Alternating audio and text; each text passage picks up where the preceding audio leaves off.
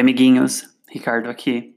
Nesse primeiro episódio do Veganismo Acessível, que o nome do episódio é Nem Peixe, eu vou trazer alguns dos absurdos que eu já ouvi nessa minha estrada de quase cinco anos sendo vegano. Só cinco porque, enfim, são tantos que a gente acaba até, enfim, apagando da memória, relevando, ou enfim, mas eu vou trazer só alguns que, enfim, muita gente já ouviu, o pessoal que está entrando no veganismo ou que já são veganos há muito tempo sempre acaba ouvindo uma hora ou outra, mas é sempre bom frisar para algumas pessoas. Algumas pessoas não fazem por maldade, isso eu devo frisar, mas outras fazem por pura maldade, só para, enfim, dar aquela cutucada no amigo vegano, o que não é legal. Por isso que o nome do episódio é Nem Peixe. E não, nem peixe, amiguinho aí do outro lado. Nem peixe porque o peixe ele também sente. E a crueldade com peixe também é muito grande. Né? Temos a pesca esportiva, por exemplo. A pesca esportiva, você vai lá, machuca o peixe, tira uma foto sorridente com o peixe machucado e depois solta o peixe. Sério, você acabou de machucar um peixe, você vai soltá-lo? Para quê? Por conta de uma foto? Não faz sentido nenhum. Então, amiguinho, não, nem peixe.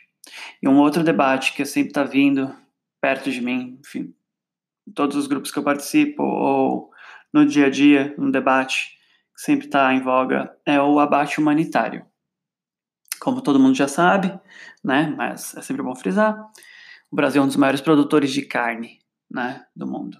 Então, aí com a Amazônia pegando fogo, né, um dos motivos da Amazônia pegando fogo é, enfim, o pasto, aquela coisa toda, né, o agrotec, o agropop, e o abate humanitário, né? Para nós veganos não existe isso de abate humanitário, abate não humanitário.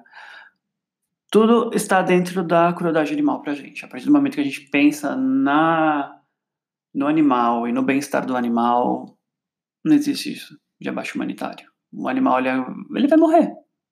E para quê? Para você comer. Então, não faz sentido nenhum.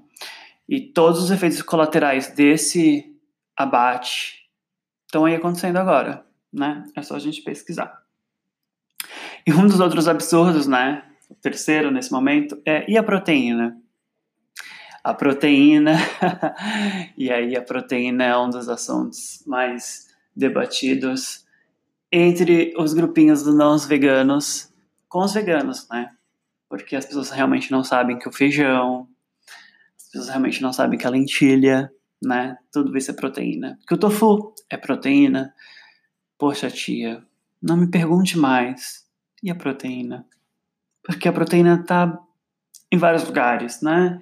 Então, amiguinho, se você quiser ajuda para saber onde está a proteína, chama me chama inbox, me manda uma mensagem, tá? Eu vou deixar todos os meus contatinhos, minhas redes sociais, e aí você vai saber o que é proteína, o que não é proteína, porque, enfim, eu não sou nutricionista, tá? Deixando bem claro, mas fiz um check-up recentemente no SUS, recomendo, SUS, maravilhoso. Fazer um check-up antes de você, enfim, entrar, né, no lado verde da força. E depois do check-up, fazer o acompanhamento tudo direitinho, né? Tem que ter a reposição da B12, que é uma das coisas importantes, amiguinho, antes de você vir pro lado verde da força. E. Sim, podemos viver sem carne. A partir do momento que você pensa na crueldade animal e nos efeitos colaterais disso tudo, tudo é possível, tá? Esses são os absurdos que eu tenho que ficar ouvindo sempre, do abaixo humanitário, né? Enfim, ah, é difícil, é muito difícil. E um dos outros absurdos que eu já ouvi é: nunca comi comida vegana. Amiga, como assim? Você nunca comeu comida vegana? Você já comeu sim, e você come praticamente todos os dias. Arroz, feijão, batata, salada, tudo isso é comida vegana. O que não é comida vegana, obviamente, é o um pedaço de carne, né? Um pedaço daquele serzinho morto que está no seu prato. Mas até aí, a gente vai mudando de certa forma, a gente vai conseguindo mudar, né? Isso tudo com você e todos os outros amigos veganos que estão ajudando as pessoas a, a transicionar. E o último absurdo, que não deixa de ser tão importante quanto os outros, é que o veganismo é elitista. Ah, isso eu escuto bastante. Recentemente passei uma temporada longa no Brasil, não estou mais no Brasil recentemente, atualmente, mas recentemente estava no Brasil e o veganismo, a partir do momento que você quer comer um queijo industrializado, ele é caro. Mas não vou mentir, ele é caro, ele é caro mesmo. Ele é bem caro. Mas a partir do momento que você vai na feira e se esbalda com tanto de coisa, tanto de legumes, verduras, enfim, as mil possibilidades que a gente tem né, nas feiras populares no Brasil, ou até mesmo com as lojinhas do MST, né, que vende orgânico, vende produtos orgânicos, você tem uma infinidade de coisas, né, e você tem uma infinidade de canais no YouTube que você pode procurar, sim, opções de receitas, que inclusive tenho várias para indicar, mas vou indicar um por episódio, porque senão vai ficar muito longo. Então, veganismo não é elitista, amiga. Não é elitista. E a partir do momento que você for pensar na qualidade animal, tudo, tudo isso desaparece. Então, vamos pensar nos animais. E esses são os cinco absurdos que eu ouvi. Se você tiver mais algum absurdo que você queira adicionar, por favor, me mande mensagem e me mande sugestões para o próximo podcast tá? Que eu nem peixe, foi curtinho, né? Uma, apresentação.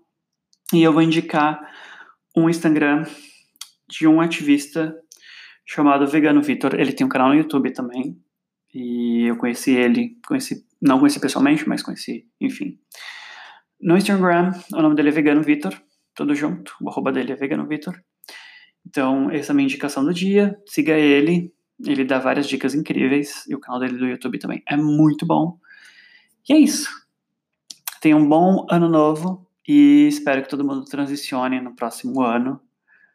Tudo bem começar no vegetarianismo, tá? Não precisa ir direto para o veganismo, vamos para o vegetarianismo. Enfim, todo mundo tem seu tempo, mas lembrando que esse planetinha azul, chamado Terra, nem tem tanto tempo assim. Então, vamos acordar, galera. Beijinho!